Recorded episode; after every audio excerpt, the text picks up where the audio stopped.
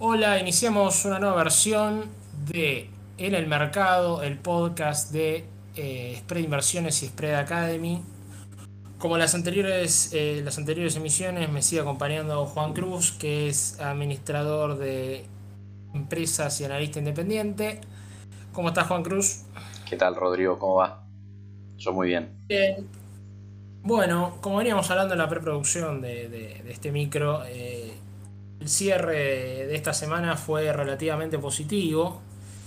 Eh, me pareció que, fue un balance, lo vamos a poner así, un balance entre gigantes. Eh, hubo, dos empresas tecnológicas que decepcionaron un poco y hubo una empresa tecnológica que está prometiendo mucho. Cuando digo las dos que decepcionaron ligeramente, estoy hablando de Amazon y Apple.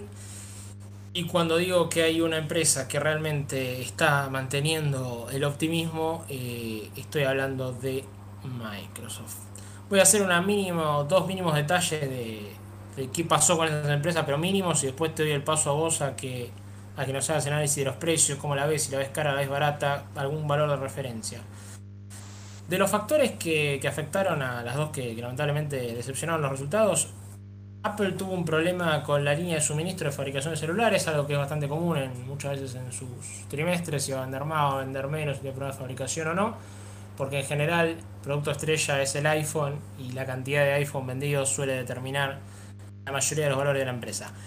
En el caso de Amazon, este es el dato que tengo yo, si vos tenés otro Juan Cruz, después me decís, uno de los problemas sería que Amazon va a enfrentarse a esta nueva temporada de, mega venta que empieza con bueno, viene Navidad, vienen los, no sé si es el Cyber Monday, viene el Día de Acción de Gracias, vienen, vienen unas fechas importantes y no se sabe si van a poder cubrir, el punto de vista de los trabajadores, al máximo la demanda que, que pretenden tener.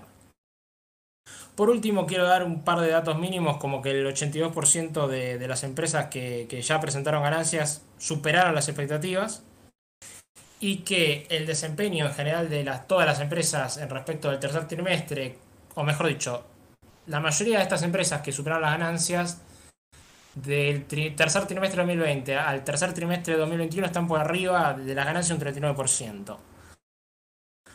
Em, después eh, quiero dejar dos datos sueltos. Em, Starbucks le está yendo mal, pero bueno, es una empresa que está medio marginal, pero en algún momento fue muy famosa. Eh, no, el margen operativo de Starbucks no, parece que, que va a superar el año que viene el nivel, de inflación de sus costos, así que cayó un 6,3%.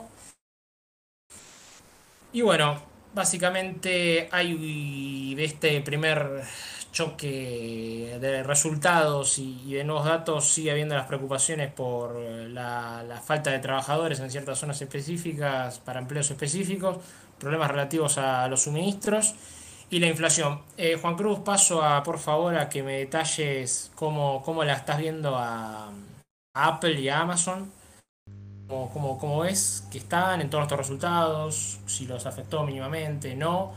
Y bueno, también en torno a Amazon en términos de estas ventas que se vienen, el precio.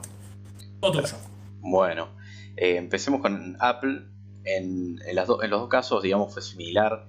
Veníamos subiendo bastante fuerte y después cuando presentan el balance, bueno, no fueron lo que se esperaba, como bien vos decías, Rodrigo. Y bueno, el mercado abrió eh, fuertemente a la baja y fue recuperando durante el día, lo cual me parece algo bastante positivo. Podría haber seguido bajando tranquilamente, entonces eh, el hecho de que el mercado haya visto una oportunidad de compra en esa baja nos da como una, una, pequeña esperanza, por así decir. Eh, y bueno, y si vamos a, lo técnico, a los gráficos, justo fue sobre soportes, fue, estamos digamos, rebotando desde esos soportes importantes, con lo cual pareciera ser de lo técnico que la tendencia alcista en el corto plazo, en el largo plazo, en todos los plazos, sigue intacta pese a estas malas noticias.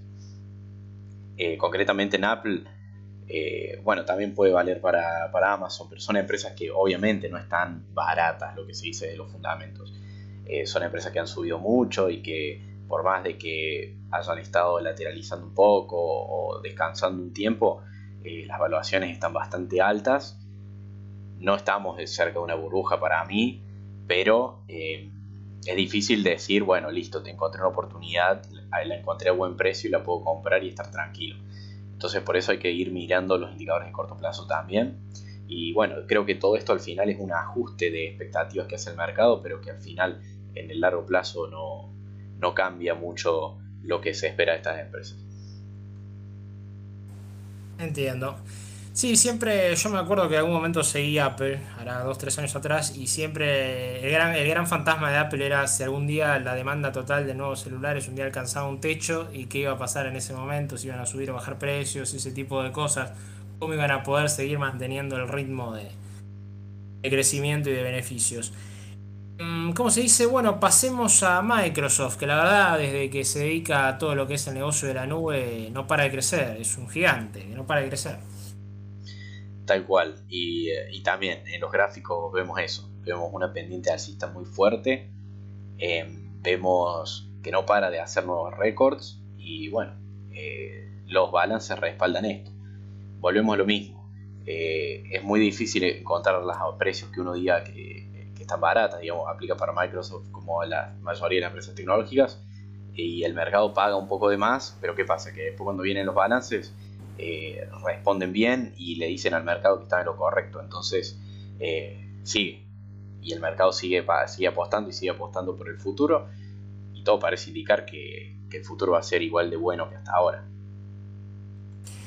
Yo creo que, el producto de ellos, Azur, que nunca, nunca me profundicé demasiado, es bastante bueno y que, y que han logrado venderlo muy bien. Están vendiendo muy bien su paquete de tecnología de nube y me parece que la perspectiva es que, son un gran, un gran competidor que están y su ritmo de crecimiento es bastante importante, entonces por eso, por eso levantan. Por último, como para ir cerrando este micro, no sé si quieres hacerme un comentario del S&P del Nasdaq, lo que vos prefieras y, con eso cerramos el panorama de, esta última semana. Bueno, eh, para mí estamos en un mercado que si bien estamos haciendo máximos, eh, Después de la corrección salimos de una forma bastante violenta, ya estamos en máximo otra vez y seguramente sigamos haciendo máximos. Eh, yo no veo un mercado eufórico que uno, porque siempre se dice esto de que los mercados alcistas mueren con la euforia, ¿no? Eh, la evidencia empírica, digamos, la historia nos dice que siempre fue así, que cuando uno tiene miedo a que el mercado se caiga y está dudando, nunca pasa. Eh, siempre, siempre es todo, siempre sucede lo que no está, lo que no está priceado se espera. Y, bueno, por ahora, siempre que haya dudas, creo que eso es muy bueno para el mercado, porque ahí está, tenemos estos ejemplos de empresas que presentaron balances no tan buenos.